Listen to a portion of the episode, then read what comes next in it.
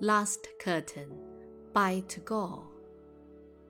I know that the day will come when my sight of this earth shall be lost, and life will take its leave in silence, drawing the last curtain over my eyes.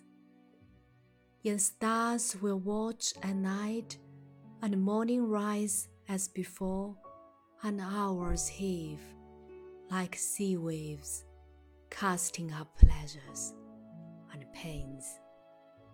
When I think of this end of my moments, the barrier of the moments breaks, and I see by the light of death thy world with its careless treasures. Rare is its lowliest seed, rare is its meanest of lives. Things that I long for in vain, and things that I got, let them pass. Let me but truly possess the things that I ever spurned and overlooked